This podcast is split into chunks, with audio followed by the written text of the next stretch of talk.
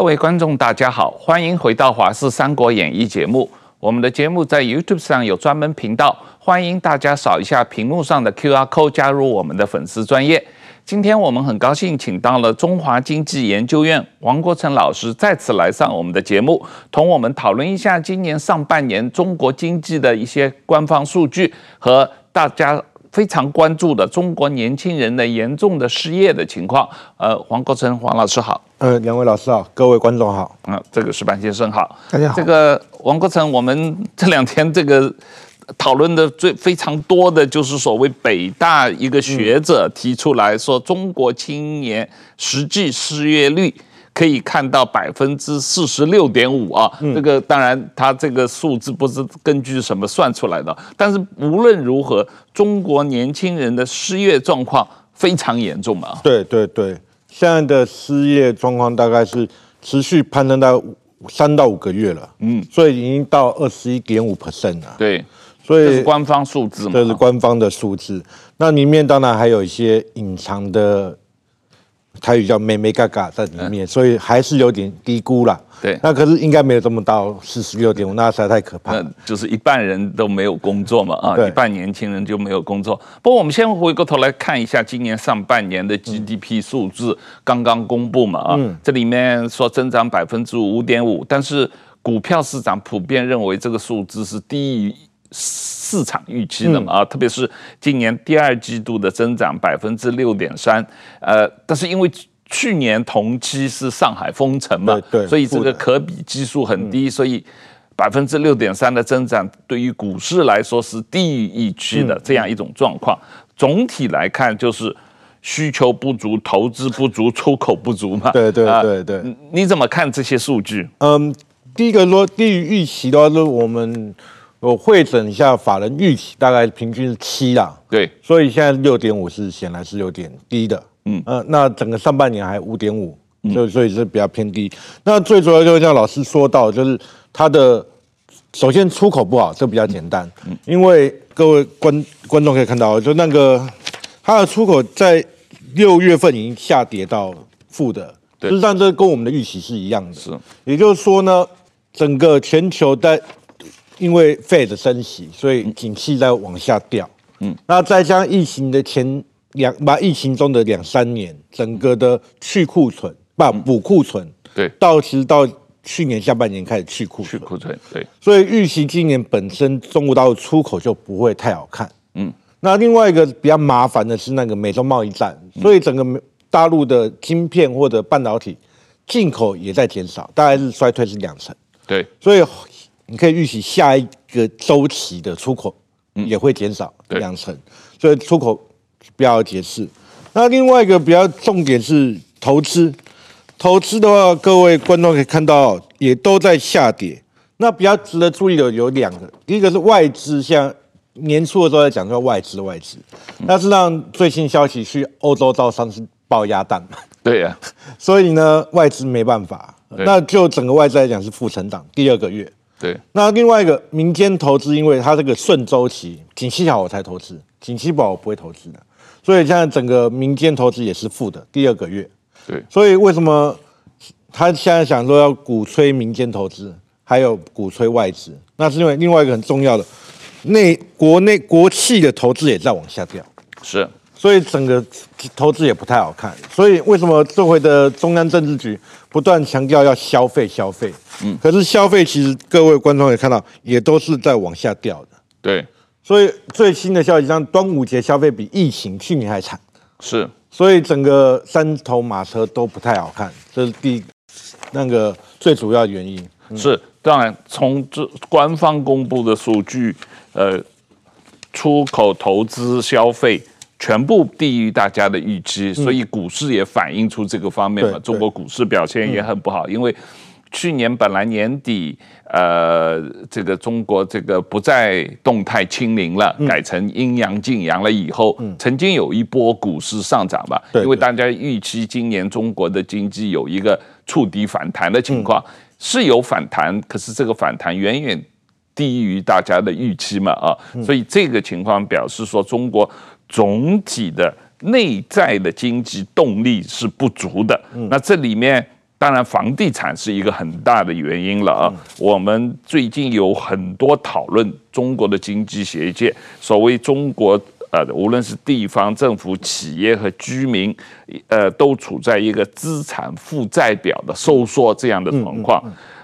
你觉得这个资产负债表的收缩这个讨论是是正确吗？是这个中国现在经济确实处于这种资产负债表的收缩吗？呃，这个问题是让老师问到一个关键，因为这个在北京时吵得很凶，是有两派，一派说没有。资产负债表收缩这个问题，嗯，然后另外一派说就是辜辜朝辜朝明嘛，辜朝明就是日本学者嘛，啊，辜宽明的儿子嘛，对，他就认为说已经步入中国的后尘。那首先说一下资产负债表收缩，讲白了，我的理解是说，因为年初的时候房贷利率在往下掉，嗯，所以呢，我干脆就先还款。对，所以他没有更多的扩表，就是我去买房子，或者我的负债借更多的钱，嗯，而是说我我趁现在赶快先把那个资产的地方，嗯，或者负债地方收缩，我还掉房贷，嗯，趁那个利差还不错的时候，嗯，所以呢，这就变成一个好像消费或者是投资在萎缩的情况，嗯，这有点就回到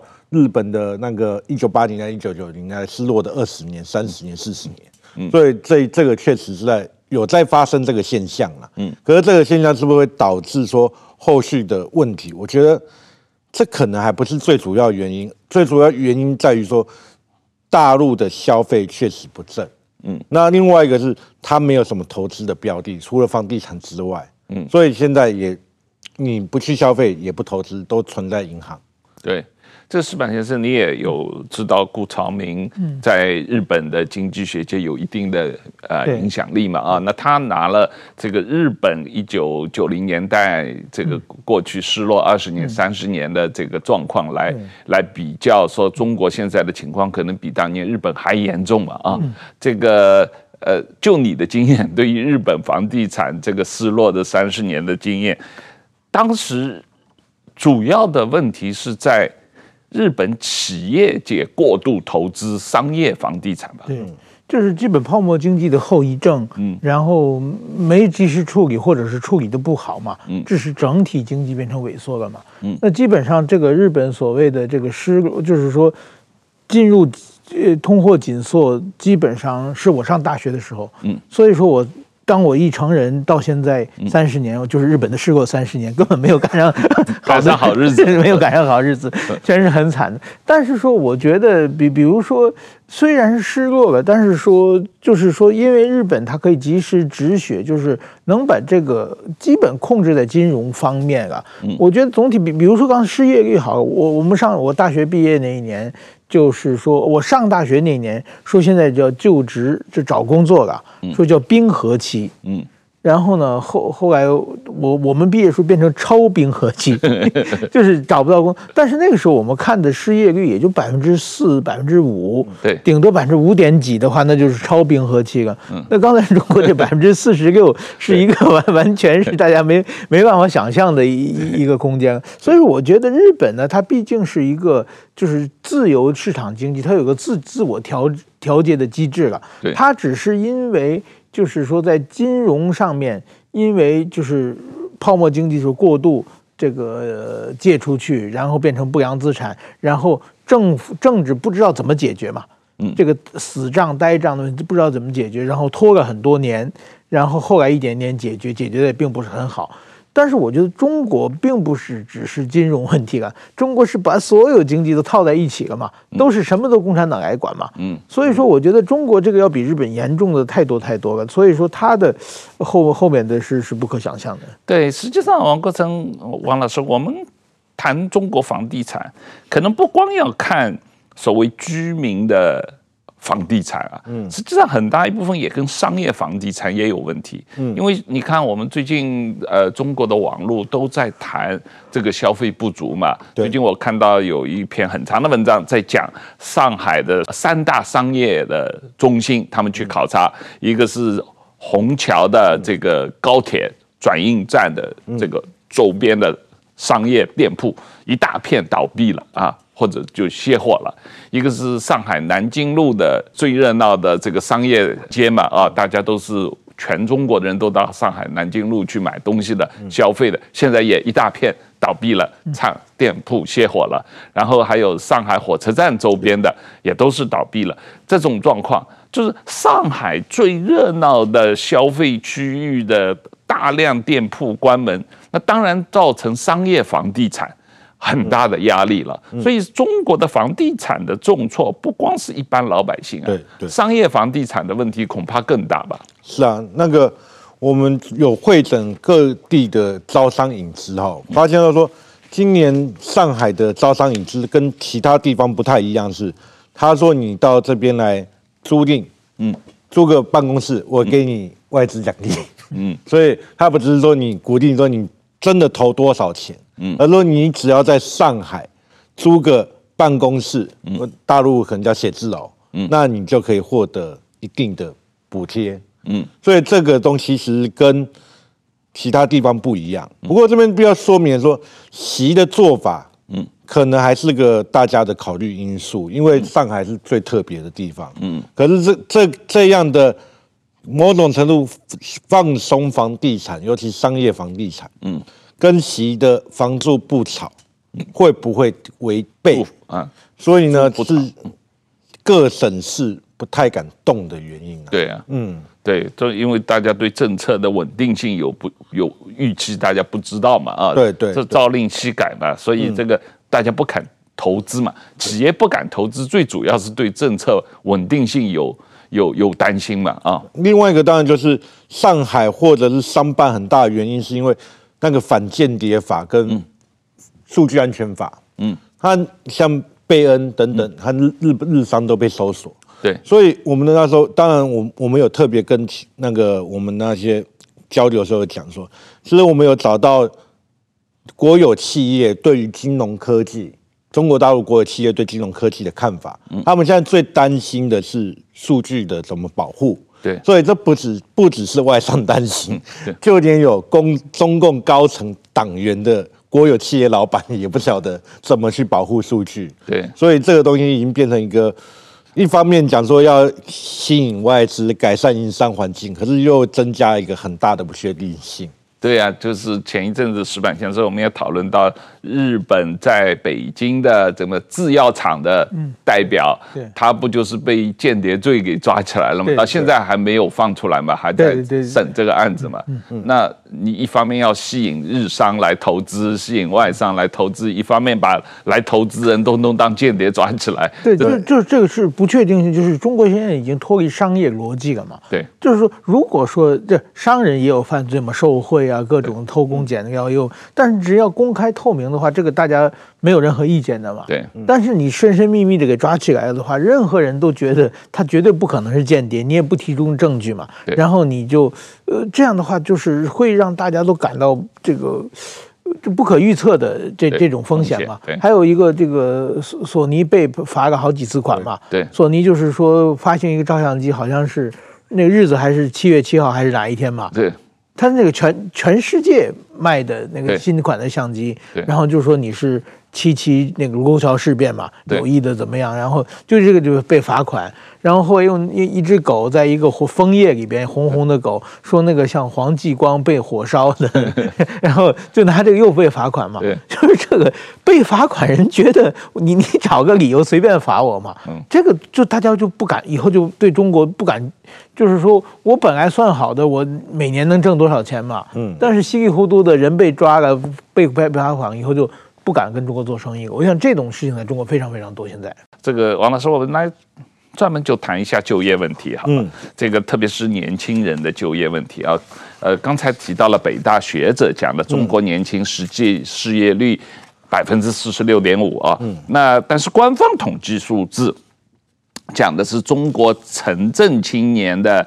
统计失业率百分之二十一点三，对，这也是史上最高的嘛。对对。那这种状况还没有完全包括今年暑期大学毕业生的数字，还有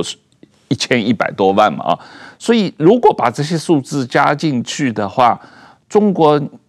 城镇青年人的实际失业率可能很高，而且因为他统计城镇青年，现在年轻人找不到工作，回乡村去了。嗯，这个农民工也回去了。嗯，所以这个数字实际上并没有包括农民工回乡嘛。应该这么说，确实早期是没有的。那现在因为二零一二年的时候改了，改成调查失业率，有稍微稍微进步一点哦。这边的花点时间跟各位观众报告一下，就第一个。他会统计上面会有问题哦，跟失业年年龄青年无关是，他的劳动年龄定的非常小嘛，老师们已经知道，大概四十五岁女生大概就可以叫退休了，嗯，那男生大概五十五岁，嗯，那第二个是说，他们调查失业率是希望把农民工包进去的，他的目的是这样子的，可是实际上操作有两个问题，因为我要追踪调查。那农民工没有固定的居所，所以调查员就可能刻意的把他给排除掉了。嗯，那另外一个，它有个统计上面问题是说，它的抽样的比例只有零点零三 percent，百等于万分之零点零三，所以它是个非常低的抽样，所以要放大到全中国大陆可能会有点误差，这第二个比较大麻烦。那第三个，它的。台湾也一样，就是我们会有个城市的变迁，比如说像新一区就起来，从化区起来，所以它是抽样的范围是早期都锁定在早期比较老城区，那新城区就没有调查到，所以这还会有误差。那当然最后最后当然最重要的是因为。农村不算失业，嗯，对，农村不算失业。所以现在根据官方的统计，它的户籍的城镇化率大概是四十七点六左右。嗯，所以换句话说，有超过一半的农村是不算在调查的范围。所以他只调查那个有城镇户籍的人的失业状况。对，所以只占全国总人口的百分之四十六左右。对，对。他只调查了这部分人的失业状况，说这部分人里面年轻人所谓十八、十六岁岁到二十四岁，失业率现在百分之二十一。嗯，对，就是十六到二十四，大概是百分之二十一。那这两个月我有注意到，他特别把大学生拉出来了。嗯，就是大学生失业率没有想象中的高，大概是大概是五 percent 以下。那各位观众不用觉得很讶异，因为十六到二十四，所以大学生基本上还在读大学或研究所，所以不算失业。那事实上政策也确实是如此的，在疫情期间呢，很多公开的都说，那希望你延毕啊。啊，希望你去读研究所啊，啊，你就你就不算失业，嗯，所以大学生失业率是被严重低估的这一块，嗯，嗯，但是实际上，中国国家统计局自己说，现在中国的年轻人就业问题最大的是不光是总量大，呃呃，供应多，而且还有结构性的问题嘛，因为中国的大学过去二十年增加了很多，嗯，所以大学毕业生。增加了很多，今年的大学毕业生有一千一百五十八万嘛啊，然后研究生、博士生也增加了很多，然后又有很多留学生，所以实际上他每年制造了一千两百多万的这个大学毕业生和呃包括研究生、博士生，这些人根本找不到工作嘛，他不需要那么多毕业生嘛。呃，学毕业生，老师讲到两个重点，第一个是事实上这种在学理上面叫过量教育。实际上在二哎十几年前，我还在念大学的时候，我们台湾也已经开始注意到，或者大陆学者已经注意到过量教育的问题。当然，台湾这个问题也很严重。对，嗯，所以这某种程度是结构性失业嘛，就是找不到工作。那另外一方面的话。当然，这两年失业率会特别严重，我觉得跟习近平的作为是有关的，尤其是网络平台的反垄断，那个是大学毕业生最常毕业之后去的地方，网络平台工作，蚂蚁金服、微信 都没了，嗯。所以这是造成大学生这一部分，嗯。很重。我觉得这两年最大变化主义。另外一个是他们现在强调战略型新兴产业，嗯。这种产业原本就不像传统产业会吸纳很多的劳动力，嗯，所以这变成青年那个非大学生要找工作困难的原因，嗯，因为纺染整业啊、纺织业啊、高污染的，通通要赶赶走啊，嗯，那你在胡锦涛在讲的特别强调是梯队转移嘛，所以像全国一盘棋，所以不管是东部或西部都是一样。嗯所以这边大学以下要找工作也很困难。嗯，这个石板先生，你记得我们这个问题实际上讨论过很多次嘛？啊，谢金河社长也来讨论过。过去两年中国不是有各种的这个网络公司的整数嘛？啊，刚才有讲到阿里巴巴被打击，腾讯被打击，然后这个补教行业也受到很大打击，然后这各种网络的企业，还有特别是呃高科技的这个私募基金。嗯，被打击的很严重，然后这个很多私募基金就干脆不做了嘛。对对，所以所以整个这些行业，这个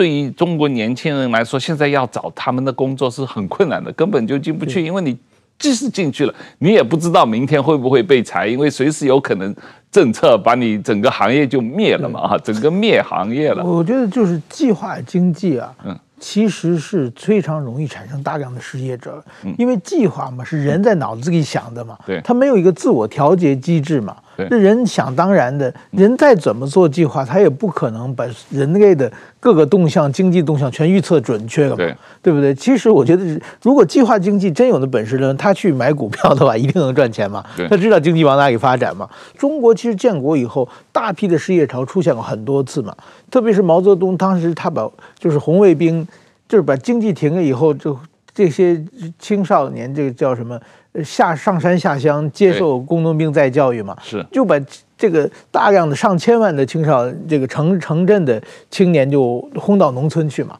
其实也是变相的解决失业问题嘛，是。然后这这个就是问题很严重。然后呢，后来到了呃邓小平改革开放之后，这些青年都回城嘛。是，这又造成一个非常大的一个就是失业的失业潮嘛。那个时候我我还很小，但是我知道，就是到处都是所谓的待业青年嘛，其实就是没有工作的嘛。然后那个时候治安是非常非常差的嘛，嗯，因为大家都是年轻人，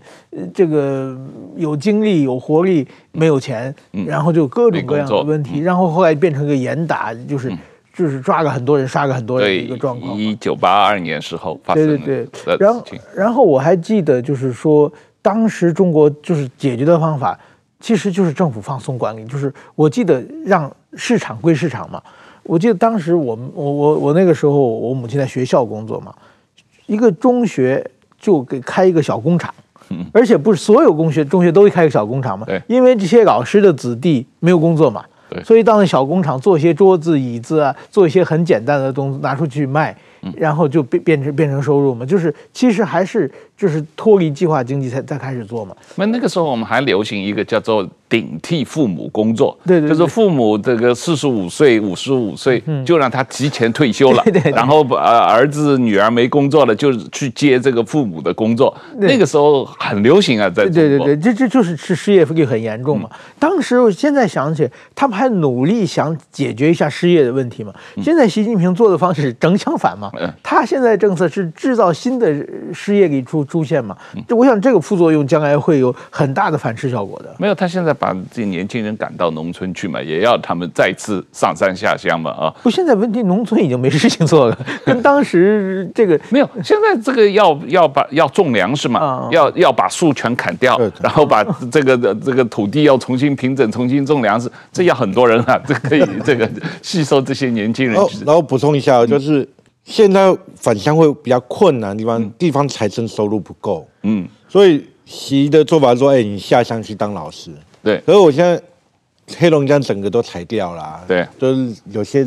乡镇公所都破产了，嗯，所以他怎么去吸纳这些人？那另外我们听到的消息是说，有问到就是说，他们即使到国企，嗯，也是算约聘雇，不算正式职缺，嗯，所以就老实说，政策的风头一过，嗯，可能就是。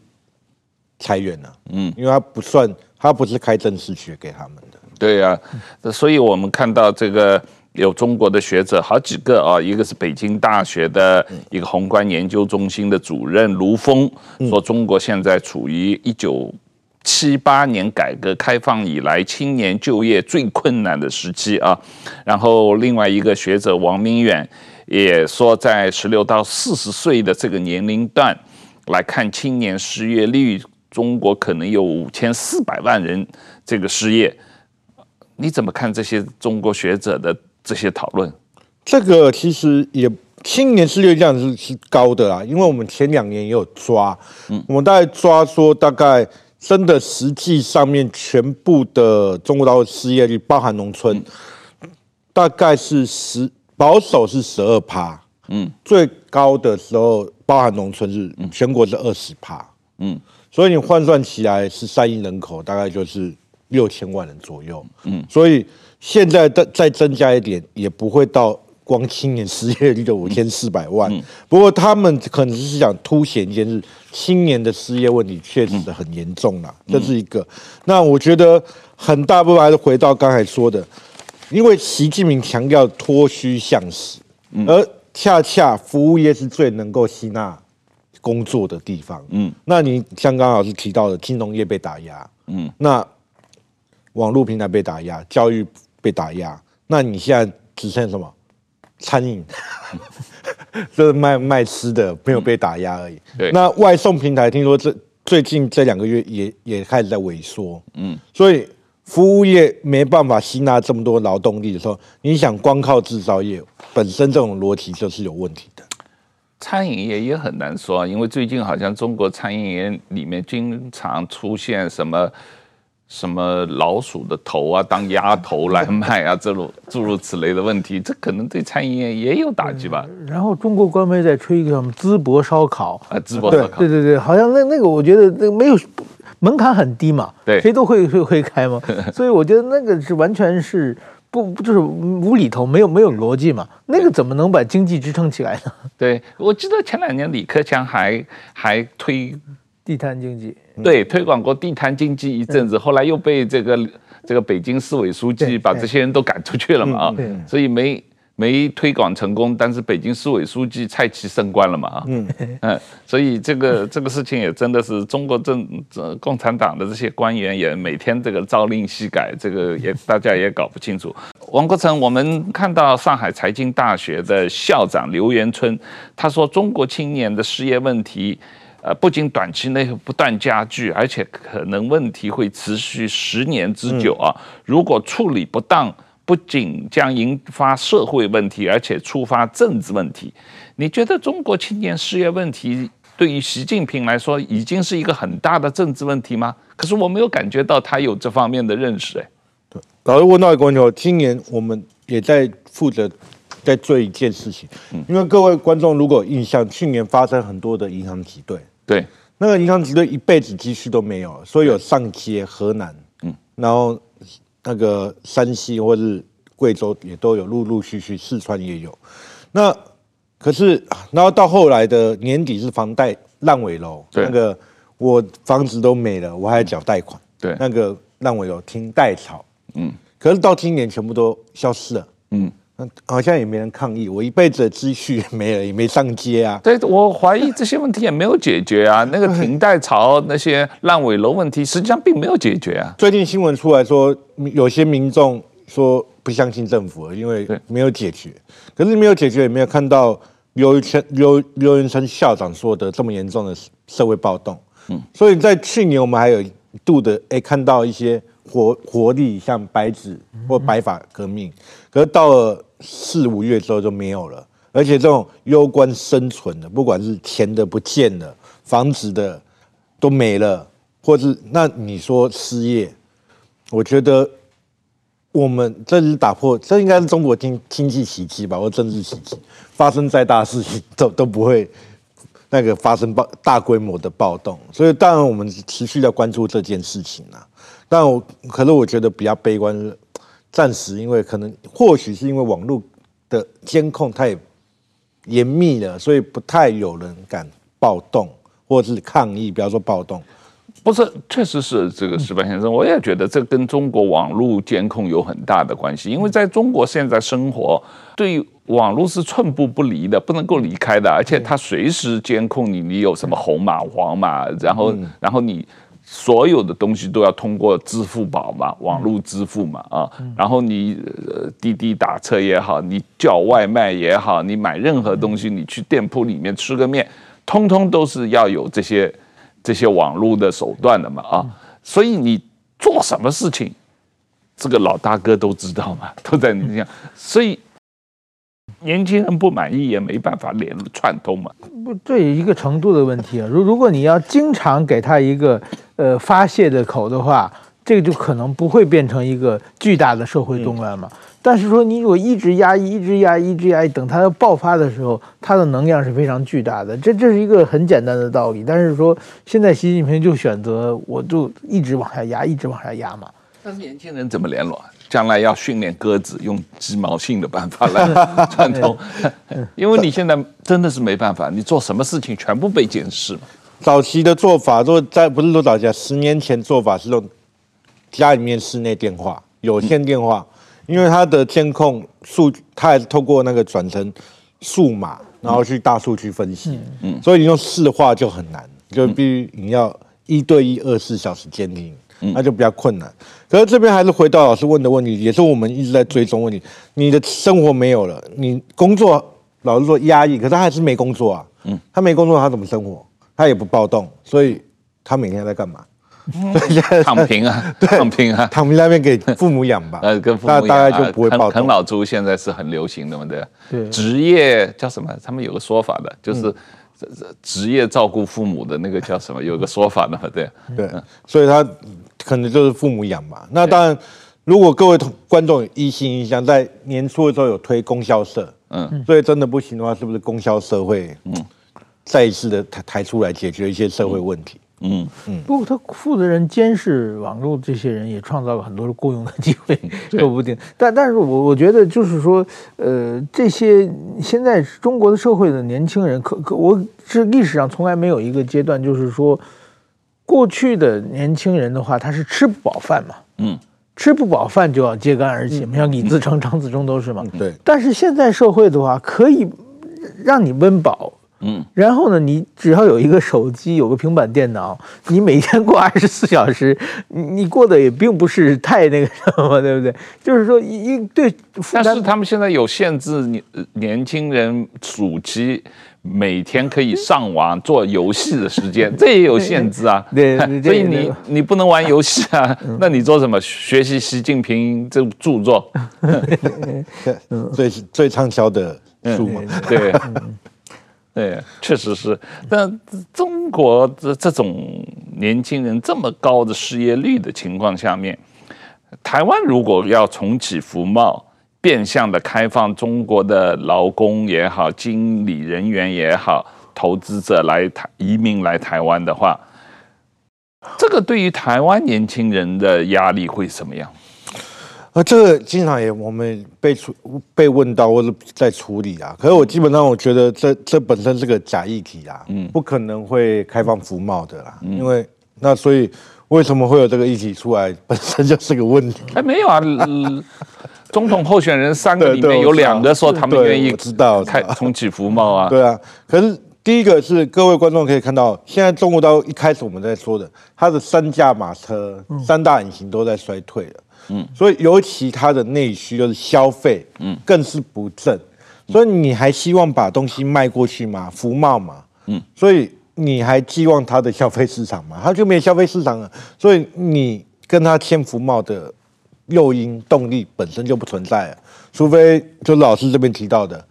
要把台湾当做慈善事业，嗯，这我不是为了跟他做生意赚钱，而是说我开放他的年轻人来台湾的嘛，嗯，因为。那他对岸的情况我们也很清楚了，所以那另外一个就是说，那进一步来看，假设真的开放的话，那我们有在做研究哈，就是估了一下过去二十年、三十年，从一九九零年到二零二零年，因为两岸的开放，我们在学理上面有个叫做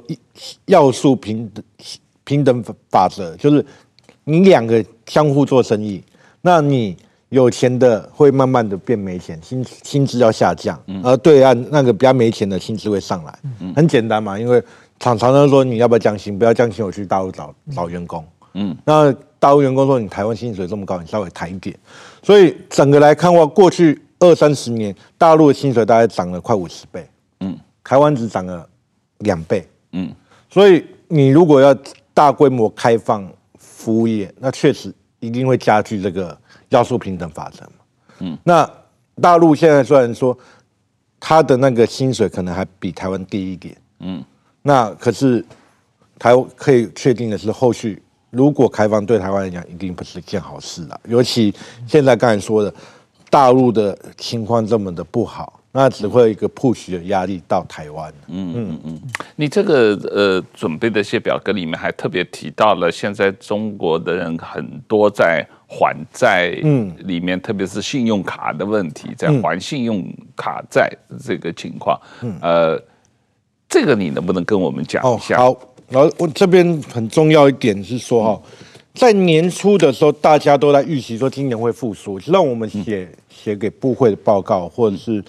我们那时候预判就是今年不会很大的复苏，很大的原因是因为消费嗯。的差落差，外资认为今年消费很好，可是我们的认为消费不会太好，嗯，为什么？因为习近平上任也可能不是因为他上任啊，是刚好那个时间点就新常态了，嗯，所以他们的消费社会品消费零售总额就从十四 percent 的年成长率一路跌了，嗯，到个位数了，嗯，所以他们是长期就。往下走的趋势，嗯，嗯，因为我觉得就算疫后解开来了，那也不会，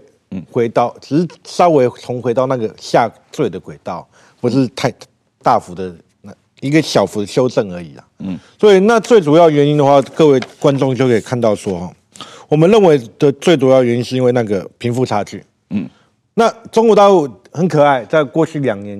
一问题在严重，又不公布。平那个基尼系数就是衡量贫富差距，嗯，大概现在是四零点四左右，嗯，就就没有在二二零二二零年就没再公布了，嗯，那我们现在可以用的就是它每个季有公布的是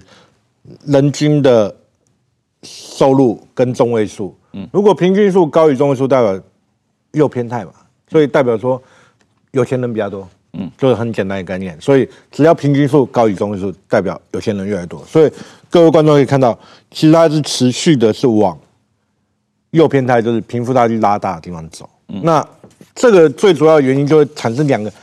我一有趣的现象，就是我们一直在讲的说，中国大陆在疫情期间到疫后存款都在大幅增加。嗯，所以我们应该进一步的修正一下，说确实存款增加。那是有钱人的存款在增加，那这些人是不愿意消费的。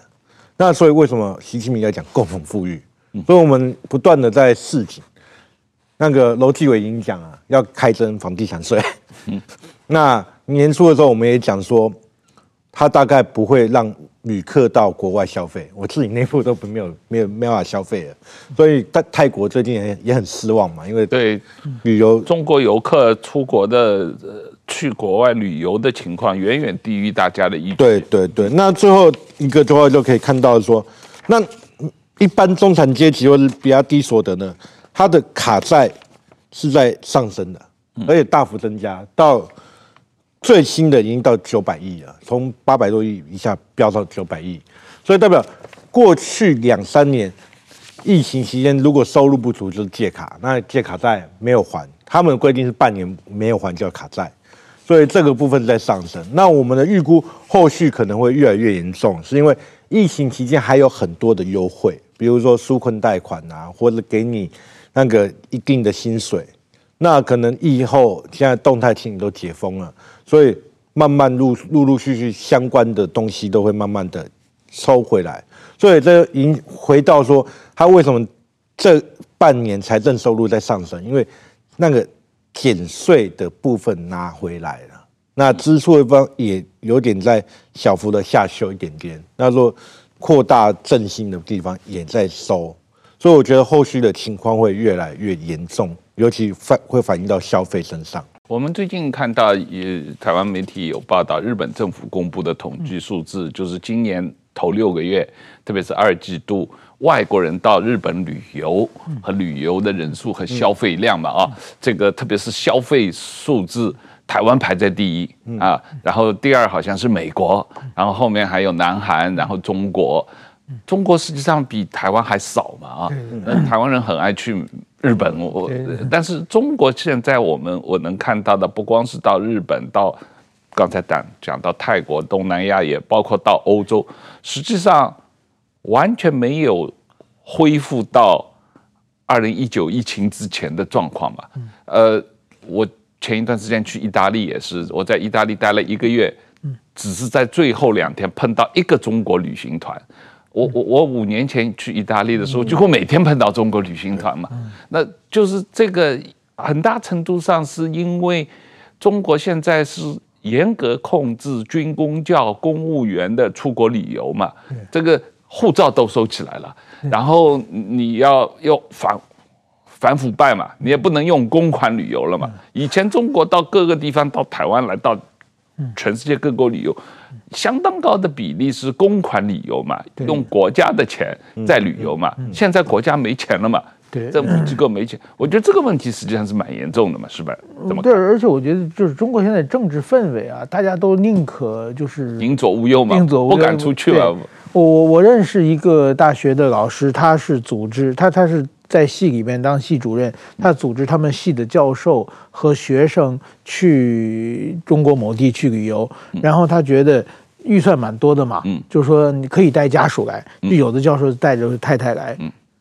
然后回来以后。马上学校纪委就开始调查，嗯，然后其实他不是图利自己嘛，对，他觉得反正预算够嘛，就是有有几个教授要来就没来，空出名额就让给家属了，就因为这个事情就给，然后后来就被撤职了，就是类似这种事，现在中国非常非常多，就是大家。建成一个密告社会了嘛？嗯，过去其实大家都无所谓的是什么？国家有钱，现在就互相在你查我，我查你。那样的话，我干脆不办这活动了嘛。对，我办活动还得罪人，所以是这种慢慢慢整个的消费的就就消消下去。另外，我就是中国人现在出来很难，嗯，外国人去中国也很难。对。这个我觉得很奇怪，就是我认识一些日本的商社是去中国谈生意的，嗯，哇，那签证哦要要查到什么，就是多少代那个就是什么无犯罪记录啊，什么以前去过去过中国，中国在中国认识什么人都要去交，费个好长时间才批下来了。那么他们就是去一次以后就够了，以后再也不去了。对，就是我觉得这种政治挂帅的时候，使所有的经济。这个活动都受这个政治的影响，开始在减慢步伐。对，还还还有一个问题，我有看到最近呃网上讨论，就是外国人到中国旅游自由行，现在变得几乎是不可能，大家都没法去。就台湾人如果去中国自由行的话，你在台湾，如果你有中华电信，你买一下这个 roaming，买一下这个漫游，你还可以到中国。跟外面联网嘛，有一些漫游，但是有些欧美国家，它电讯公司没有这个服务。那这个外国人到中国去旅游，西方人到中国旅游，你你街上出租车，你要用滴滴打车，或者你买东西，你都要支付宝。那外国人我短期旅游，我没有这些东西，你没有这些东西，出租车不停的。不理你的，然后去商店里头买东西吃饭，你也没法刷这个支付宝，人家也不卖给你。然后你我我，就是你实际上几乎处于一种寸步难行的状况啊，因为你没有你没有中国的银行账户，你没有中国的手机号码，你没有这个中国的支付宝，你没有中国的这些什么认证码，对，你根本没办法。嗯，出行啊，旅游啊，所以大家就不敢去了，没法去。而且因为很多地方中国现在已经不收现金了嘛，对，所以你也拿了现金也没用啊。嗯，所以这个实际上对于一般自由行的人实际上是很困难的。回老师这边有两点，第一个是说最近两个月的消息有传出来，微信好像要回复跟 Visa 合作，嗯，所以你就算没有在大陆有。银行账户，你可以跟自己国家的 Visa 绑定，可是这个还在谈。嗯，另外一个是可能观各位的观众比较少注意到，他们在推数位人民币，而这个数位人民币在去年年底已经正式纳入到 M 零，也就是说它已经普遍发行了。嗯，所以后续的什么支付宝、余额宝应该都会被取代掉啊，都变成数位人民币。我觉得我觉得数位人民币很糟糕。过去啊，有我有微信，微信呢有一个功能叫抢红包，你知道这个？在微信群里面，你发一个，比如一百块的红包，然后谁先抢，去点去点下去。那但是每个人抢的是随机的，有人可能抢到十块，有人可能抢到五块，有人可能一块，有人可能要二十块。然后这样这样互相过年的时候是没事的发来发去嘛，或者是呃比如说一起去几个朋友随便发一个红包，有什么好事情。这个我过去是可以抢来抢去的，后来呢，就我因为可能我的账号到国外了嘛，嗯，然后呢，就变成呢每年的只有除夕那天晚上可以用这个功能，平常的就不能抢了。然后最近几年更离谱是，你只能发红包，不能抢红包了。就是你抢到了红包，他那钱过不来，过不来。但是你可以发出去。所以说我那个过去我离开中国的时候，我那清大概有六七百人民币，然后每年发红包 只能发不能抢，现在已经早就发光了。我觉得这种数字人民币，那以后怎么玩？就非常，它一天一个一个游戏规则吧。对。对，因为你无论如何，数字人民币这个跟支付宝本质上没有差别。你必须在中国有银行账户，你必须有中国手机号码，嗯，你才能够做这些事情嘛。是。那我作为一个外国游客，我欧美国家的游客跑去中国，我没有中国的银行账户，我没有中国的手机号码，我就什么事情也做不了嘛。对。所以它货币越数位化，对于游客来说，自由行的来说是越不方便嘛。这不只是自由行，像我们在自己本身在做观察的时候，很多现在中国大陆的资讯网站，比如说什么研报的要付费、收费网站、付费网站、财经付费网站，也要你手机号码，没有手机号码，那更别说还有后面的付款。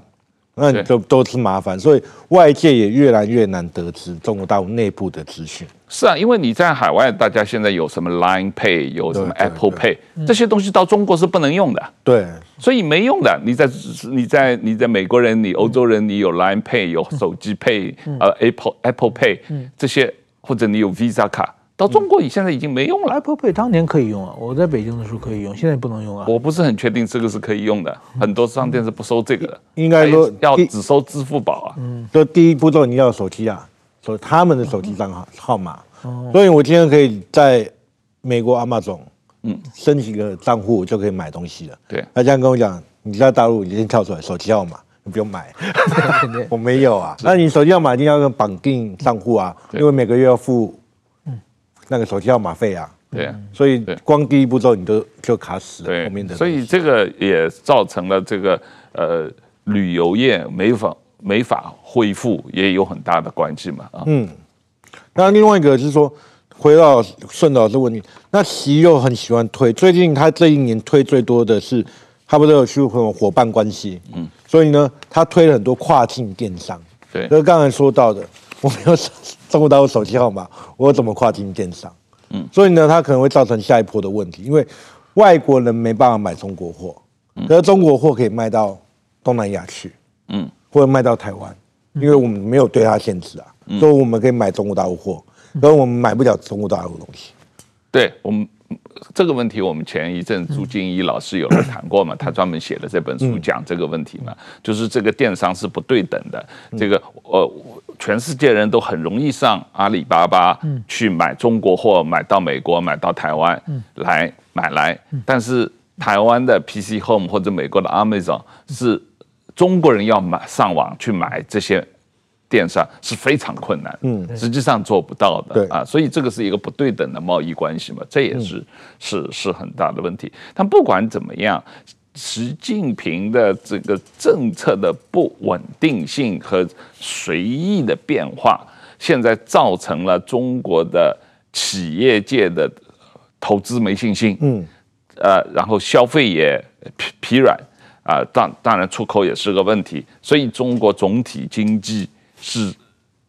低于预期疲软的，所以才造成了中国年轻人的失业率这么高嘛。嗯，对，确实啊，就是你经济不好，当然就业那个企业就不愿意聘员工嘛。所以我们来说这个恶性循环，就是那个，所以另外一个叠加一个在同时间发生问题，就是通货紧缩。嗯，所以大陆现在非常的。切身恐惧通货紧缩问题，因为通货紧缩代表物价下跌，所以回应到另外一个也是人大提到的利润，企业的利润暴跌两成嘛，所以到失业率就是升高达到百分之二十嘛，所以它就变成一个，然后再再回过来，大家就储蓄也是两成嘛，越多的储蓄，然后到物价越来越越是零，所以它就变成一个恶性循环，不知道从哪边截断。对对，现在提名大概在想说，从哪一个角度去截断？对，嗯，对。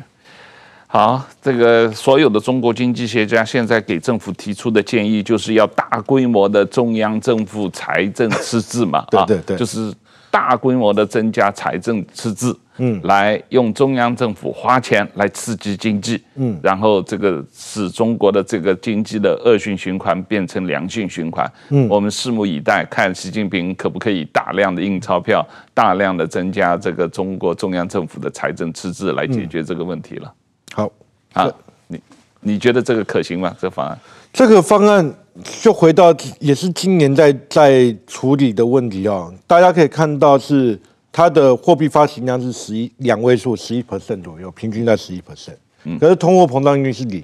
嗯，所以他拼命的印钞票，可是没有造成大家去消费或投资，钱都不知道跑哪边去了。所以第一个当然就是存起来嘛，有钱人存起来。另外一个很多是跑到国外去了，虽然没有旅游，可是有钱人还是有办法。所以新加坡的房地产比较高，所以钱，所以他第一个货币总结来讲，货币政策印钞票没有用，钱想办法往外跑。那另外一个比较有趣的就是财政政策了。我建了这么多的基础建设，那总是有厂商拿到钱啊。可是为什么这些厂商拿到钱之后也没有做下一笔的投资或下一笔的消费？所以这个财政政策在过去几年看起来也是无效的。所以各位观众如果有看到或印象，或是从二零一八年开始，他们都在吵架，财政部跟或人民银行在吵架。他人民银行说财政部不够力，那财政部说人民银行不够力。可是事实上，不管两边怎么发，都是把钱。打到水坑里面了，就是扑通一下，就是也就没有后续的效果。所以我觉得后续当然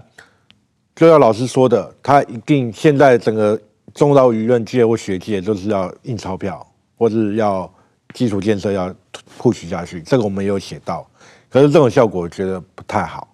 那后续我觉得投资效益不高的情况下。